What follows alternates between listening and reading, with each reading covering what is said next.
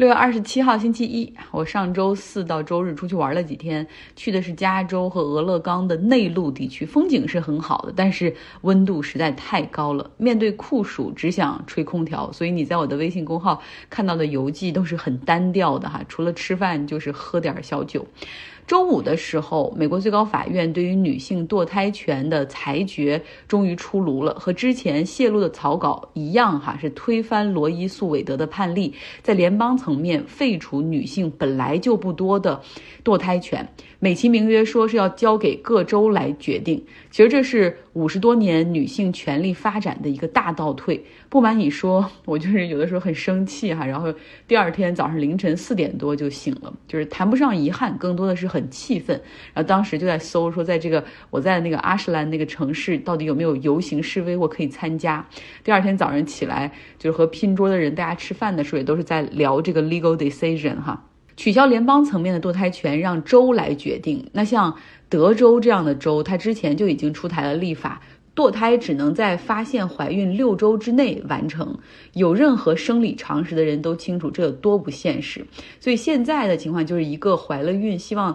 堕胎的女性，她。当然有一万种理由去做出他想做出的决定，对吧？没有人比这个母体更了解什么是有利于他的，什么是有利于这个胎儿的。那现在他都是需要开车十五个小时，呃，假如说他是在休斯敦或者达拉斯，他要到新墨西哥州去看诊所，然后去开药，然后有那种美国有那种五片儿的那种连片药剂可以进行堕胎。如果是在早期的情况下，有人说那坐飞机不行吗？就是如果你了解，其实大多数需要堕胎的女性，其实不成比例的 disproportionately 是中低收入和生活已经很困难的这个群体，所以坐飞机出去是非常不现实的。那从小了说，这相当于是女性自主选择的权利遭到了践踏；而从大处来说，长期来看。这个由保守派统治的法院，他们将会有很多议题陆续的推上来哈，然后一一的很，你会看到他们会很忙，然后趁着他们现在人多哈，一一的进行否决。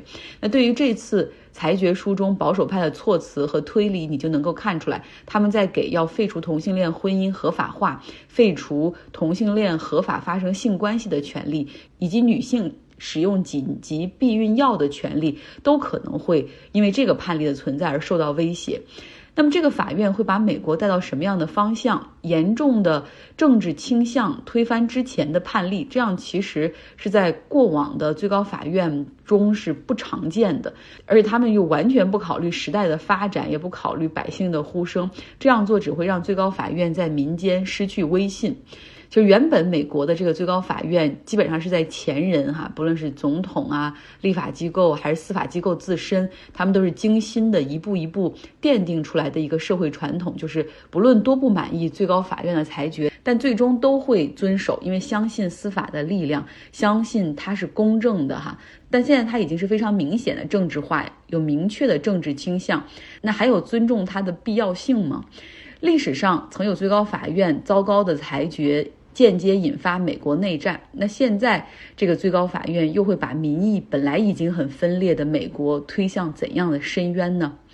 在讲这个否决堕胎权的裁决之前，我们先说一说，在上周四的时候，最高法院发布了另一份的裁决书，它是针对纽约州哈它控枪的一个法令的裁决。此前的纽约州有这么一个控枪法令，就是如果你要在自己家。外去持枪的话，必须向有关机构提出申请，说明原因，得到批准才可以。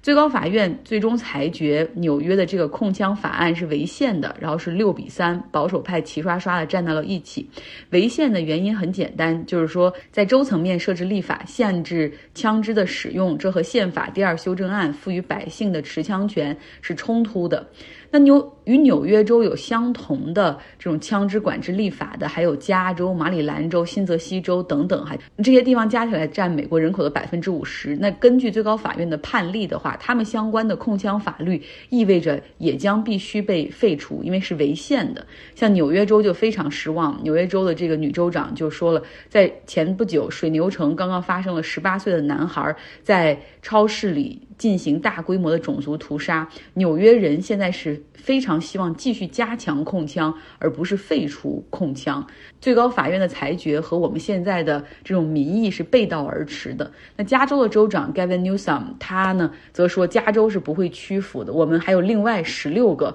控枪的相关立法即将推出，我们会继续严格控枪。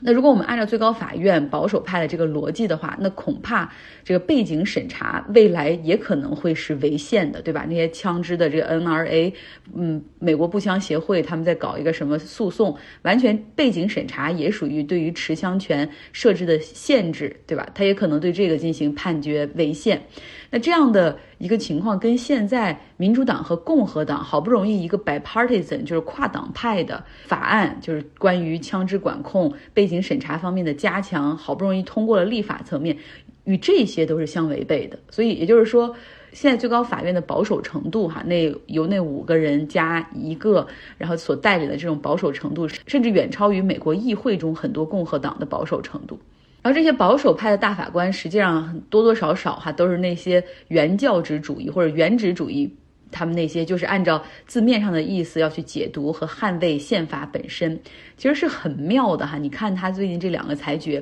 他在控枪上面是剥夺了各州的立法权利，但是在堕胎的这个事情上又给予各州的权利，让他们去立自己的法。肯定就是互相矛盾的这两个判例。那你可以可以看出他的一个选择，他的一个。价值观的倾向就是，我可以保护持枪人的自由，但我不会保护女性选择的自由。嗯，虽然它是原教旨主义，但是这种充分的不一致的体现，能够让大家清清楚楚的看到，哈，这些保守派的法官就是为了去推进保守派的政治议题。那接下来我们就来说一下引发了更多抗议不满的关于女性堕胎权的这个裁决。说实话，在周五发布之后，过去三天里，美国多个城市、多个州举行了和平示威。去游行示威的哈，绝大部分是女性、老人、学生、LGBTQ 群体。然后呢，对于这些手无寸铁的人、和平示威举着板子的人，然后这些警察们表现得异常的凶猛，感觉到好像可算找到一些和平示威者可以练手了。嗯，那像在南卡罗来纳州，警方殴打，甚至要用泰瑟枪去攻击这些示威的女性，然后把一个老人推到地上暴锤。那在亚利桑那州，更是警察对于围着州政府大楼的这些示威人群。其实他们也只不过是围着，然后再喊他们的口号，然后这个警察向这些示威人群发了催泪瓦斯，然后我就想起来跟之前极右翼哈，他们带着枪、带着武装，然后去围攻美国这各有一些州的州议会的时候，警察还只能就是对着他们和颜悦悦色。你能够看出这个国家暴力执法机构对女性和对持枪者的那种态度的不同。来说这个被废除的堕胎权哈。在一九七三年的时候，罗伊诉韦德案件打到了最高法院，最终是七比二。裁决女性享有堕胎权，虽然说美国宪法里没有提到堕胎，那当然，因为宪法是非常美国的宪法是非常的简洁，然后扼要的，其实更体现的是立法者的这种价值观和法意哈，并不是说面面俱到，要涉及到生活中的方方面面。但是呢，这个在一九七三年的时候，这个最高法院大法官就一致同意说，因为宪法中给予每个人。就个人隐私权，所以根据这个权利，女性是有权去决定自己在怀孕这件事上的选择，因为这是 privacy，这是你的 personal choice。而这个裁决呢，就给了女性合法的在怀孕前三个月里堕胎的权利。记住是前三个月，所以哪怕有罗伊诉韦德的情况下，美国女性从来没有完完全全享受过百分之百的堕胎自由。那当时呢，美国保守派的那些教会也发表声明，哈，两次支持这个裁决，也认为说啊，这是进步的体现，因为堕胎更像是欧洲大陆上或者拉丁美洲大陆上的那些天主教的议题，并不是美国的这个 evangelical 基督教福音派的价值观。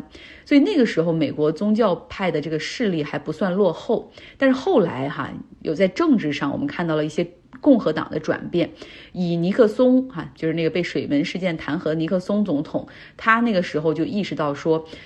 因为那个时候共和党其实也很进步，但是没有民主党那么进步，他就觉得我们说我们必须得改改变策略。如果说共和党也是去追求那种 progressive 的议题，你永远都拼不过民主党，对吧？你我们再怎么样，你也比不上罗斯福新政那样有说服力，我们也不会那么去支持工会。所以你不要再去呃跟他去拼谁更进步，因为这样的话耗在这个上面，那美国那共和党不论是总统还是议员，这个议会里的议员这个数量永远没有办法翻身，永远是千年老二党。所以他就制定了一个策略，就是说 Southern Strategy。我们共和党现在应该掉头去争取美国南部的那些白人选民，对吧？就把这个党派塑造成一个为白人说话的党派。因为民主党不是更倾向于那种平等权利啊、少数族裔、LGBTQ 群体、女性，对吧？那我们就把我们的党派塑造成为一个白人男性价值观为主的党。然后后来共和党呢又去主动找了一些话题哈，去调动政治基本盘的这些热情。其中一个很重要的就是他们要和这个，因为南方的人都比较偏保守，宗教信仰这些，他们就和这个福音派 （Evangelical） 这些教会进行了一个联合。那反堕胎逐步就成为了。共和党的一个标签，然后也成为了这个，然后这些教会也开始重新开始说这个要反堕胎，因为胎儿的生命也是生命啊，abortion is murder。如果是堕胎，其实你们就是在谋杀这种还没有说话权利的婴儿等等等等。哎呀，但实际上它究竟什么时候算婴儿，什么时候其实它就是一坨卵或者是胚胎，这个其实是有医学上的鉴定的哈。也就是为什么最高法院当年的诉讼设置就是前三个月为一个期限。在二零一零年奥巴马当选总统之后，你知道，就是看到一个黑人当了总统，更让那些呃有种族观念的那些白人觉醒哈，然后就有茶党的运动在美国兴起。茶党实际上就是比共和党更加保守、更加右倾的那些人，他们甚至还觉得共和党这些人过于中立哈还不够。当这些人在共和党内部所掌握的权力和声音越来越多的时候，后来我们就看到了有 Trump 这样的人的出现。这些茶党就开始逐步在保守州，有他们这个有很多群众基础和议员基础的这些州去推动对堕胎权利的限制。那目前呢，在美国十三四个州都有各种各样的立法，实际上已经早早就让堕胎变得很艰难了。比如说，他们对一些堕胎诊所职业资格的审查，也就是说，我认为你不符合资格，我不给你颁执照，以至于很多州它的这个堕胎诊所可能原来在州里面有三十个、四十个，最后可能萎缩到四五个。呃，在一个城市，你没有办法享受到这种 access to the clinic，要女性要开车很远很远哈，可能到一些地方才能，再到本州内的其他地方才可以去有这样的诊所。那后来呢，在二零一八年之后，有更多的州哈搞起了对。堕胎时间的一个限制。那这次被诉到最高法院的是密西西比州，他们对合法堕胎的这个时间限制到了十五周。那之后就是又以它为样本，德州搞到了就是六周哈。嗯，所以这是为什么最高法院对于这个密西西比州的这个案例的裁决特别重要。首先，我们能看到他们是否这个新的这个有这么多保守派的法院，他们到底会不会尊重之前的判例，对吧？然后第二个就是说，他们到底会怎么样的去措辞？最终我们看到了有五个保守派的大法官，记住这五个人：阿利托·托马斯·戈萨奇卡瓦诺还有那个 Amy Coney Barrett，他们裁决说，既然这不是在宪法中写着的女性堕胎权，就不应该从联邦层面赋予它。然后又扯了很多，就是这个在历史上其实搞到了英国，什么十四世纪、十六世纪，哎，都是说堕胎实际上就是谋杀之类的，用这些去佐证作为历史或者先例和传统，真的让人听到都觉得头疼。怎么会有这样？我们说用英国的带引号的古代的事情或者典籍来证明美国二十一世纪现在发生的事情，愚蠢。然后呢，我们看到首席大法官罗伯茨，他也是保守派嘛，虽然他也加入了赞成的行列，所以你看到最终的是一个六比三的一个裁决，但是他自己不同意那五个写的那份这个 legal decision，他单独撰写了一个 separate opinion，一个单独的一份意见书，他就是说虽然支持这一次的裁决，但是。不应该 go further，就是你不能够再以这个裁决为基准案例，你再去驳回一些其他的已经在联邦层面立法或者是已经有很好判例的呃这样的案件了。嗯，但是显然从这一点上你可以看得到，他对这个最高法院已经失去了控制，因为在那份五个人的保守派的这个裁决书里面，像托马斯的有一个意见中就写到说。Same rationale，就是同样的道理哈，也同样的逻辑。这个就是案例，这个关于堕胎权的案例，完全可以用来被推翻其他的几项，可以推翻这种女性的紧急避孕的权利。然后，比如说一些 Plan B 啊，那些就像孕停那种药物，不能够可以给不能够给他们随便使用啊，这其实也是对于生命的谋杀。然后还有就是同性恋性行为的一个合法化，你们知道吗？美国这个国家就基间是最是到二零零三年才被取消的。托马斯就是希望可怕吗？然后另外就是同性恋婚姻的合法化，他认为也不是在宪法中写到的，跟这个案件 same rationale 也可以推翻，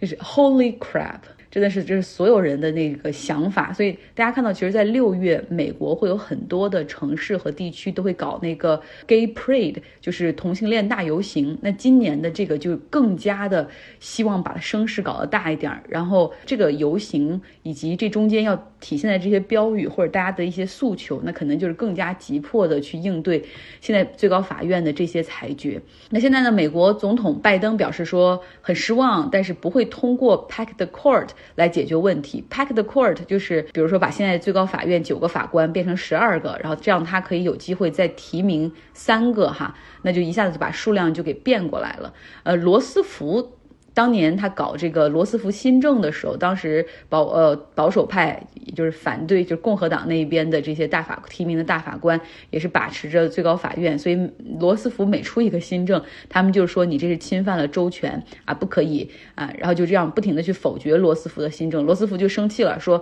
我你如果再这样的话，我马上就启动，就是把九个大法官变成十二个。然后当时罗斯福，那他是一个肯定是比拜登有更强的政治威望，同时那个时候的民主党在参众两院的这个数量和席位是足够的多哈，所以他能这样做，但是拜登显然没有办法这样做，所以拜登就是说希望还是允许合法堕胎的那些州能够为禁止堕胎州的女性去提供便利，还有这种开放这些渠道，像加州和新墨西哥州的州长就表态说一定支持，然后已经在想办法，然后甚至可以提供这种经费啊，去帮助一些这个生活不是那么富裕的人群。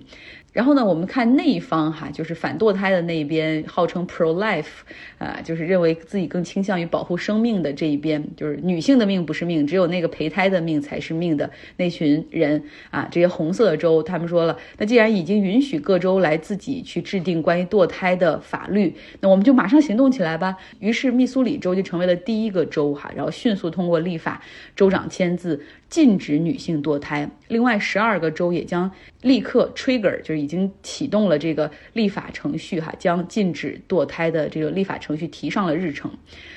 好在我们看到很多的大的企业已经出来表态，像迪士尼、J.P. Morgan、高盛，还有这一些科技公司，像亚马逊、Face Facebook 的母公司 Meta 都承诺说，假如说员工需要进行跨州的这种堕胎，他们都会提供就是差旅费用的报销哈，还以及更多的支持，让大家依旧可以享受到这种 accessible 和 affordable 的 abortion rights。